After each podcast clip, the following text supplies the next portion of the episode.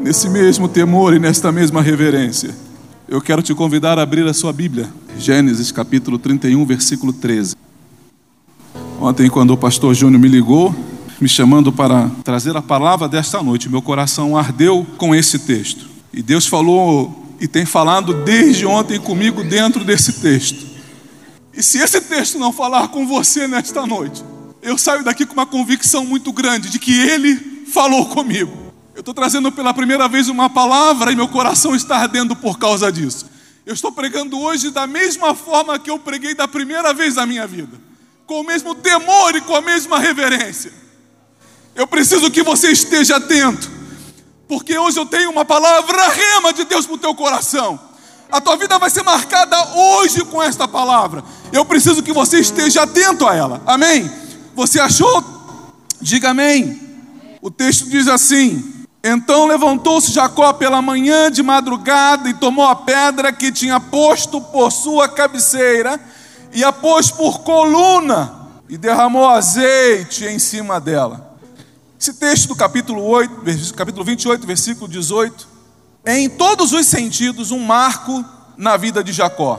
Por causa da ameaça de morte, ele está fugindo para uma terra distante, não tem dinheiro, não tem roupa reserva, não tem comida, não tem cavalo, não tem companhia, não tem segurança e não tem mapa. Você consegue pensar em alguém fazendo uma viagem desse tipo, com essa urgência?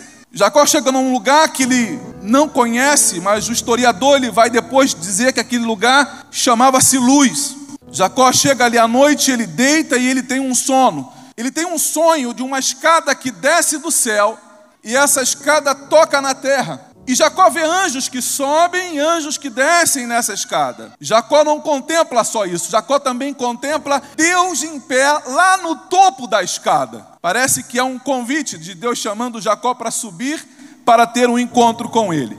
Ou eu não sei se é Deus que desce na escada para encontrar com Jacó lá embaixo. Mas o que eu entendo desse texto que é um marco na vida de Jacó os portais celestiais se abrem naquele momento. E Deus abre as portas das mansões celestiais para dizer: Jacó, hoje é o meu encontro contigo. Hoje eu encontro com você, Jacó. E a vida de Jacó nunca mais vai ser a mesma, assim como a sua vida nunca mais vai ser a mesma a partir desse dia.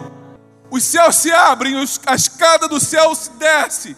E eu espero que você consiga ver essa escada nesta noite, porque assim, tal como Jacó, assim é a tua vida nesta noite. O Senhor desce para um encontro pessoal contigo. Deus vira para Jacó e Deus olha para Jacó e diz assim: Você está pensando que você perdeu a herança? Porque pensa comigo, tudo aquilo foi por causa da herança. Tudo aquilo foi por causa da primogenitura. E agora, afinal de contas, ele está saindo com uma mão na frente ou outra mão atrás. Porque a primogenitura não é palpável. Deus falou que faria algo na tua vida, não falou? E aí você fica perguntando e olhando para o lado: cadê o que Deus falou que ia fazer? Cadê o que Deus falou que faria na minha vida? Jacó pensa que perdeu a herança. Deus vira para ele e diz assim: Olha, eu te darei também a terra que você está deitado. Olha bem para ela, porque além de tudo aquilo que eu te prometi, essa terra também é tua. Segundo, você pensa que perdeu a família, porque deixou para trás um pai que ele não vai poder sepultar. Deixou para trás uma mãe que talvez não vá ver morrer também. Perdeu a família, é o que Jacó pensa. Deus diz para ele: Mas eu te farei, eu farei a tua família tão numerosa que você não vai conseguir contar. A tua família vai ser tão grande, tão importante, que você não tem ideia do que eu vou fazer por você, Jacó. Terceiro, você acha que está sozinho. Jacó olha para o lado e não vê ninguém. Ele pensa que está sozinho. Deus fala assim: Olha, mas eu estou com você. Às vezes nessa caminhada você se sente sozinho, né? Você se sente sozinho na caminhada. Você olha para o lado e não vê ninguém te acompanhando. E há momentos na vida da gente em que a gente para e olha para o lado e a gente não vê nenhum amigo. A gente olha para frente e olha para trás e a gente não vê ninguém em que a gente possa colocar a mão no ombro e chorar junto. E aí nesta hora Deus se apresenta para Jacó e ele diz assim: Jacó, eu estou com você, Jacó. Eu sou a sua melhor companhia, Jacó. Eu sou a sua melhor companhia. Quarto, você está com medo, mas saiba que eu te protejo e eu te guardo. Quinto, você acha que vai fracassar, mas eu te farei prosperar. Jacó não tem segurança nenhuma de que vai chegar na cidade que ele deve chegar. Não tem segurança, não tem proteção, não tem dinheiro, não tem nada. Ele não tem nenhuma certeza palpável de que ele vai alcançar aquilo que foi dito que ele alcançaria. Mas aí Deus abre os céus de novo para dizer para ele: Jacó, meu filho, eu sou a certeza da tua vitória. Sou eu que te farei prosperar, Jacó. Não fica olhando para um e para outro, não olha para o homem, Jacó, porque sou eu, o Senhor, que tenho esse negócio contigo. A tua promessa não vem de homem, a tua promessa não vem do lado, a tua promessa vem de cima. Da onde te virá o socorro? Como diz o salmista Davi, elevo os meus olhos para os montes. De onde me virá o socorro? O meu socorro vem do Senhor. Você pode dizer isso nesta noite? O teu socorro, a tua esperança está no Senhor. Sexto, você acha que foi abandonado à própria sorte. E Deus diz assim: ó, Jacó, eu não te deixarei. Você não está sozinho na caminhada, não. Você pode até pensar que você está sozinho nessa caminhada, mas deixa eu dizer uma coisa nesta noite: você não está sozinho, não. Mas espera, porque a grande coisa não aconteceu ainda. Esses detalhes são apenas coisas que acontecem no caminho e que Deus vai revelando para nós. Mas a grande surpresa para a minha vida vem a partir de agora. Quando ele acorda, Jacó se levanta, ele pega a pedra que ele usou como travesseiro, porque nessa viagem corrida ele não levou nada, levou roupa, não levou nada, nem travesseiro ele levou. Ele pega aquela pedra e ele levanta ela como um memorial. Ele, ele levanta aquela pedra com custo, coloca ela de pé, ele unge aquela pedra e ele transforma aquela pedra no memorial. E o que é um memorial? Por exemplo, aqui hoje nós temos um memorial. O pão, os elementos da Santa Ceia, o pão e o cálice. Jesus falou: fazer isso em memória de mim. É um memorial. Nós aqui agora estamos lembrando da morte e da ressurreição de Jesus, dois mil anos depois. Porque o memorial ele serve para isso, para trazer à memória aquilo que aconteceu.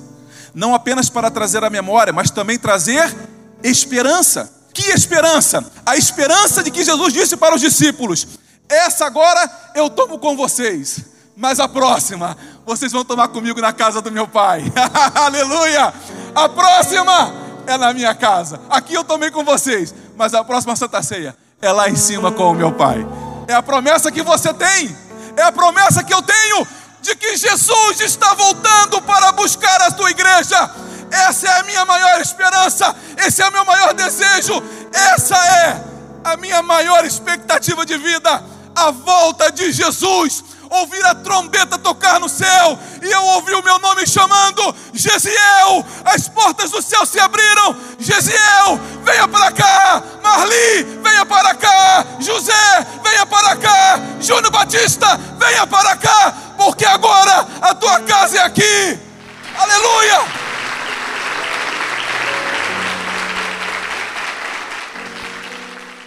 Essa palavra, ela se originaliza no hebraico é uma palavra que se chama maceba ou macebá, que significa estela, não estrela, estela, pilar, coluna, pedra memorial. Então, erguer e construir uma estela era uma prática comum no Oriente. Todo o povo do Oriente tinha esse hábito de levantar uma coluna. Nós podemos dizer que as pedras ali usadas para isso, elas eram usadas como testemunhas daquele episódio. Nós precisamos lembrar dos feitos do Senhor. Nós precisamos começar a marcar nas nossas vidas aqueles encontros que nós tivemos com o Senhor. Porque um dia essas pedras vão clamar. Essas pedras e esses memoriais, eles vão começar a clamar. Você está pronto aí? Qual é o propósito do memorial? Qual é o propósito dessa coluna que se é levantada? Primeiro, para lembrar do pacto feito com o Senhor. Quem é casado aí? Levanta a mão. Levanta a mão. Agora, olha para sua mão aí. Tem aliança aí? Isso é o sinal do pacto que você fez um dia. Você fez um dia um pacto. E aí você olha para você e fala: ah, Eu tenho um compromisso. Ela não me impede de fazer coisas erradas. Mas ela está aqui para me lembrar que eu tenho um pacto com alguém. Ela serve para me lembrar que eu tenho aliança com alguém. Êxodo no capítulo 24, versículo 4, Moisés escreveu todas as palavras do Senhor e, tendo se levantado pela manhã de madrugada, erigiu um altar ao pé do monte e doze colunas. Ele faz um memorial ali no monte. Para quê? Para que no futuro, quando o povo de Israel passasse por aquele lugar, visse aquelas colunas, ele ia lembrar do que Deus fez por eles no deserto. A coluna era o memorial. Eu vou lembrar, eu vou olhar e eu vou me lembrar disso. Segundo, era para comemorar um importante acontecimento. Se você ler Josué capítulo 4, versículo 5 ao versículo 9, você vai ver que Josué está passando com o povo no meio do Rio Jordão. E o Rio Jordão, o texto diz que Deus abre o Rio Jordão em dois, assim como ele abriu o Mar Vermelho. O povo começa a passar a pé enxutos no meio do Jordão. Quando chega no meio do Jordão, Deus fala assim para Josué: Josué, pega 12 homens e manda que esses homens peguem cada um uma pedra do meio do Jordão. Tirem essas pedras e do lado de fora vocês vão construir um pilar. Vocês vão construir uma estela para que todas as vezes que o povo passar e perguntar: "Que pilar é esse? O que, é isso?" Vocês vão poder responder: "É porque Deus abriu o Rio Jordão e nós passamos a pé enxuto aqui no meio." Você precisa começar a registrar os encontros que você teve com Deus. Você precisa começar a registrar esses momentos. Registra.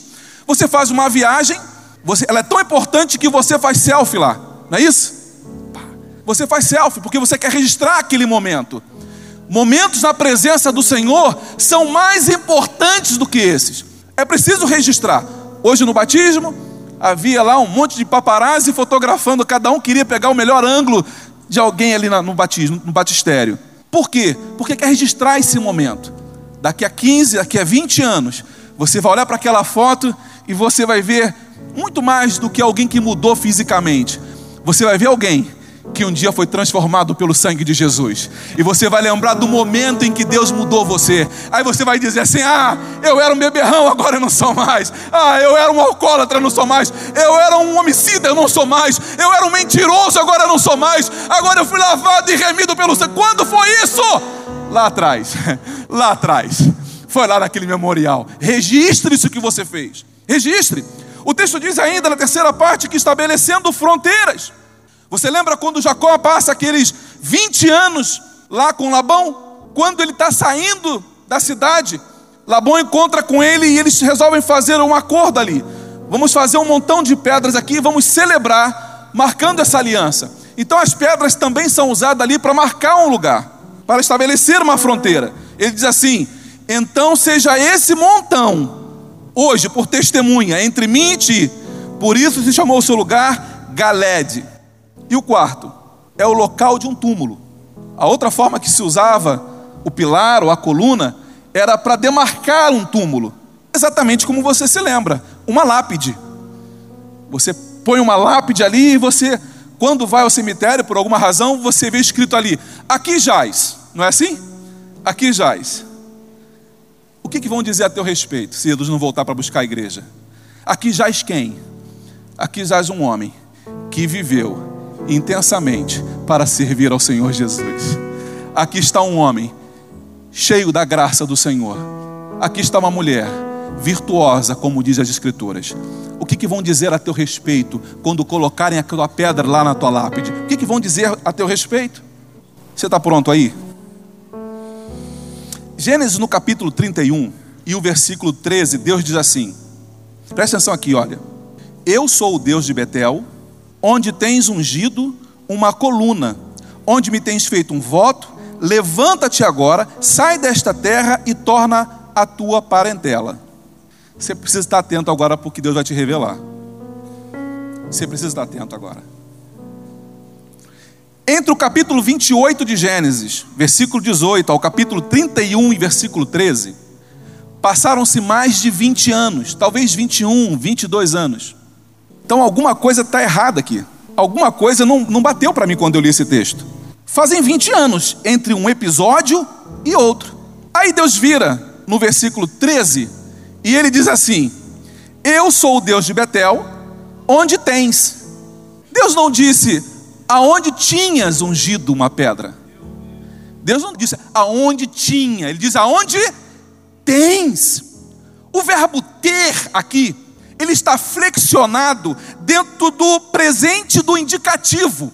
Isso quer dizer que, enquanto o narrador fala, o episódio está acontecendo.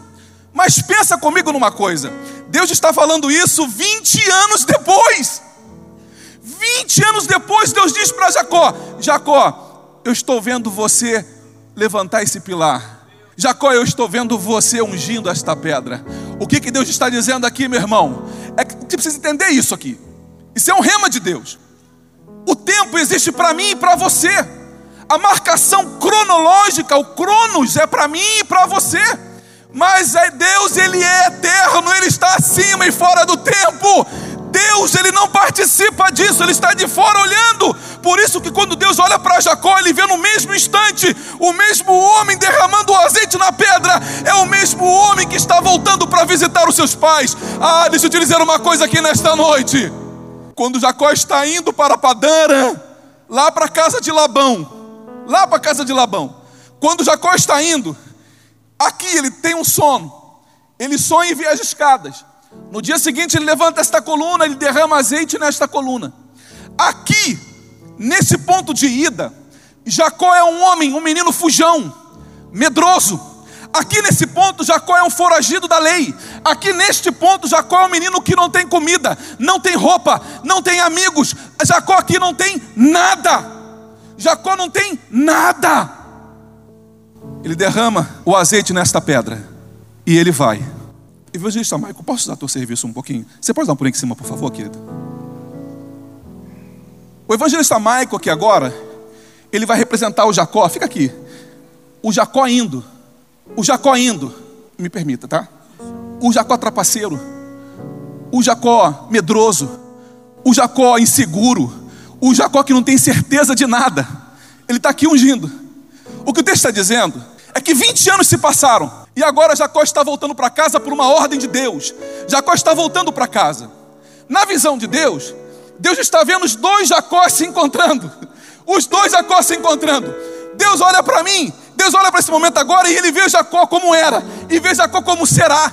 Quando Deus olha para você aí, Deus vê você como você é agora, mas vê como você será daqui a 20 anos. Deus olha para você e Deus está vendo o que você será. Então não se preocupe. Para quem é que você está olhando? Você me perguntou para quem é que você está olhando. Para quem é que você está olhando?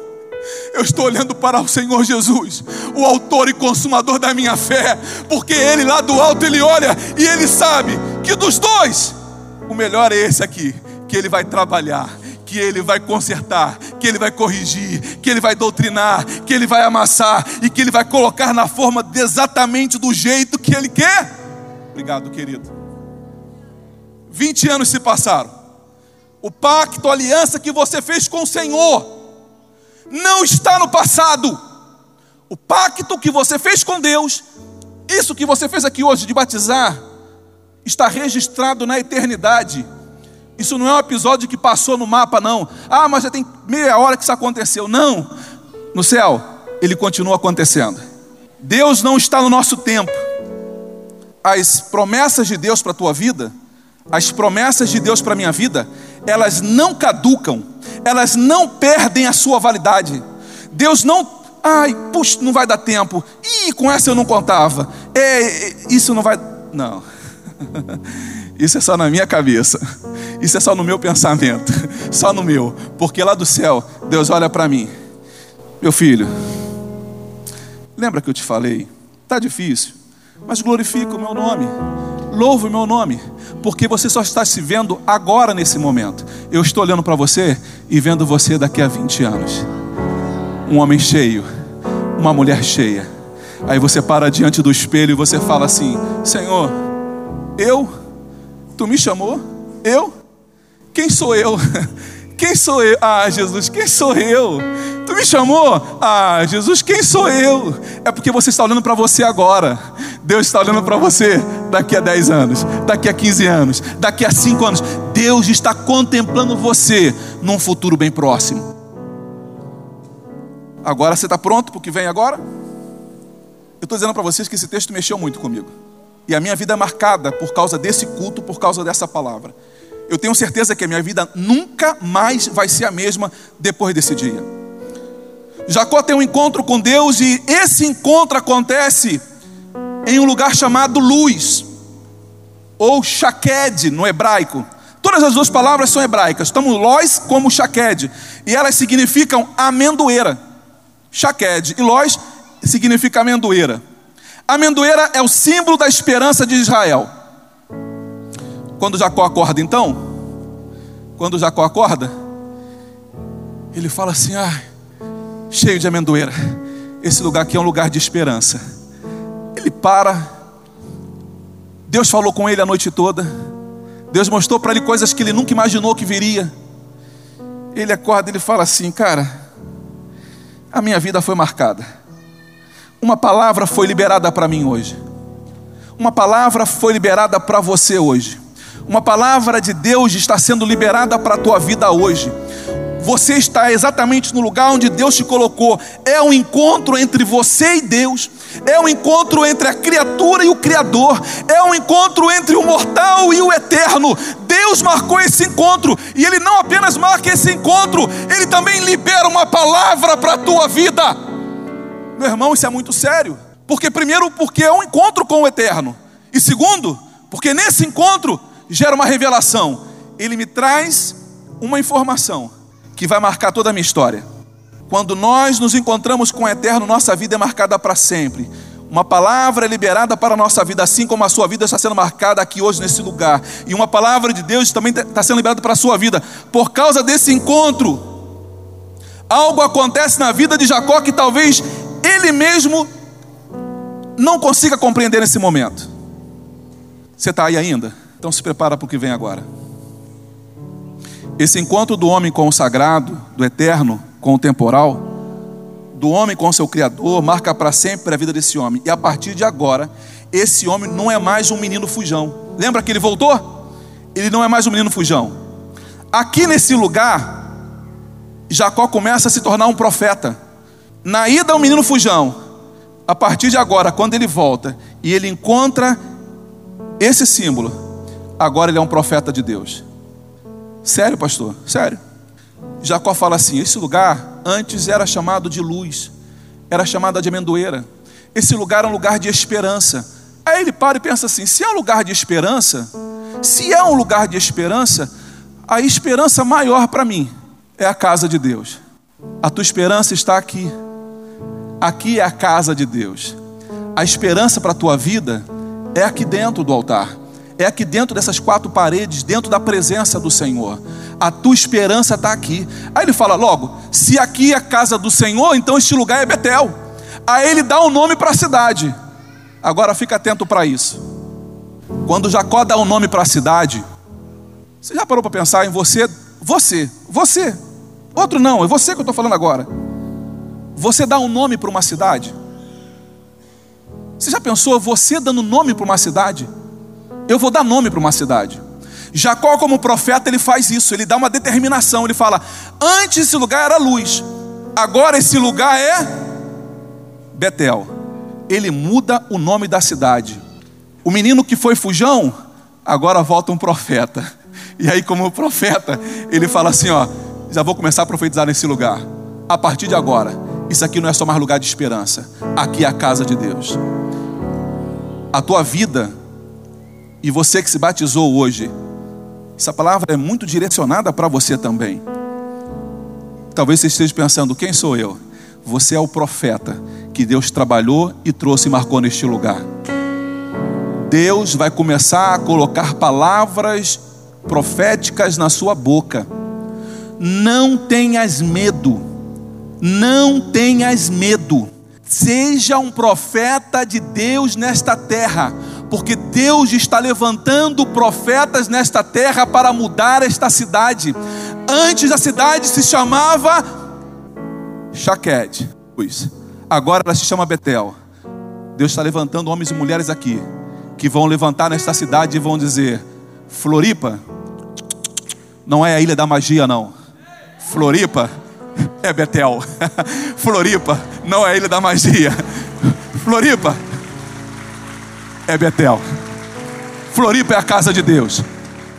É importante que você não se veja, não, não ache que isso é de você. Não pense que isso vem de você, não. O profeta, ele não fala aquilo que é dele. O profeta fala aquilo que Deus entrega para ele dizer. quando Deus começar a te levantar para profetizar, na autoridade do nome de Jesus, levanta e fala o que Deus te mandou. Seja um profeta destemido nessa terra, porque Deus está te levantando para isso. Deus está te levantando como profeta neste lugar. Você consegue entender isso? Porque Jacó não entendia naquele momento. Ele se levantou de manhã cedo. Jacó não deixou para depois, aproveitou o momento em que a lembrança da sua visão e a emoção que acabara de vivenciar para registrar. Ele não poderia esquecer de nenhum detalhe ele registrou. Você que se batizou hoje aqui, olha, pega essa foto, a foto do teu batismo, saindo da. Pastor, mas eu estou toda, toda borrada. Pastor, eu estou com o rosto todo. O cabelo cobriu o rosto, pastor. Está esquisito fotografa, pega essa foto, bota numa moldura bonita, bota no teu escritório, bota na tua casa, bota na tua sala, bota onde você quiser, coloque isso lá para quando alguém chegar servir de testemunho. O que, que é isso aqui? Ah, esse foi o melhor dia da minha vida. Esse foi o dia que o Senhor me mudou. Esse foi o dia que o Senhor marcou a minha história.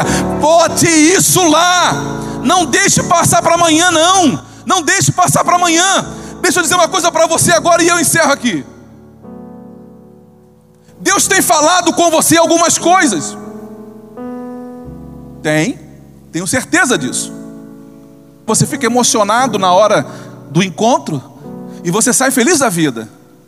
Um dia desses, alguém chegou para mim no final do culto, deu, pastor, semana passada teve um profeta aqui, ele falou assim, assim para mim. O senhor lembra do que ele falou de verdade? O senhor lembra de tudo? Eu falei, mas não foi contigo que ele falou? O profeta não falou, foi contigo? É, pastor, mas é porque ele falou assim um monte de coisa, eu acabei me esquecendo. Meu irmão, meu irmão, é revelação do eterno para a tua vida. Registra isso, pelo amor de Deus. Anota o que Deus falou com você. Registra aquilo que Deus te disse. Marca, bota a data. Hoje, dia 14. Por que, que diz o texto? Anota isso e escreve, porque tardará, mas acontecerá vai acontecer. Você até pensa que vai ficar tarde, você pensa que está atrasado, mas não está não. Se você anota o que Deus falou com você, você depois vai lembrar do cumprimento. Deus falou para mim. Deus falou para mim. Deus tem promessa para o seu povo. Deus tem promessa para você. Amém. Jeremias 29, 11, ele diz assim: ó, eu sei, eu sei os planos que eu tenho para você, uns planos de esperança, para dar para vocês um futuro que vocês não conseguiram nem sonhar. Isso é frase minha. Vocês não conseguiram nem pensar ainda. Estou diante quando quando Jacó pega a pedra, ou seja, ele fez daquele momento de angústia o momento da sua esperança. Não foi isso? Quando Jacó deita a cabeça ali, ele está o que? Angustiado, não está? Ele pegou aquele elemento que serviu de angústia e ele transformou aquilo na sua esperança. Aquele momento ele não via nenhum amigo, mas ao erguer aquele memorial, ele estava declarando: Um amigo fiel me visitou essa noite. Quando ele visse aquela estrela no futuro, ele diria: Estou diante do miserável. É Jacó voltando, ele encontra consigo mesmo. Aí ele olha para ele mesmo no passado e fala assim: Estou diante do miserável e do príncipe. Quem eu era e quem eu sou.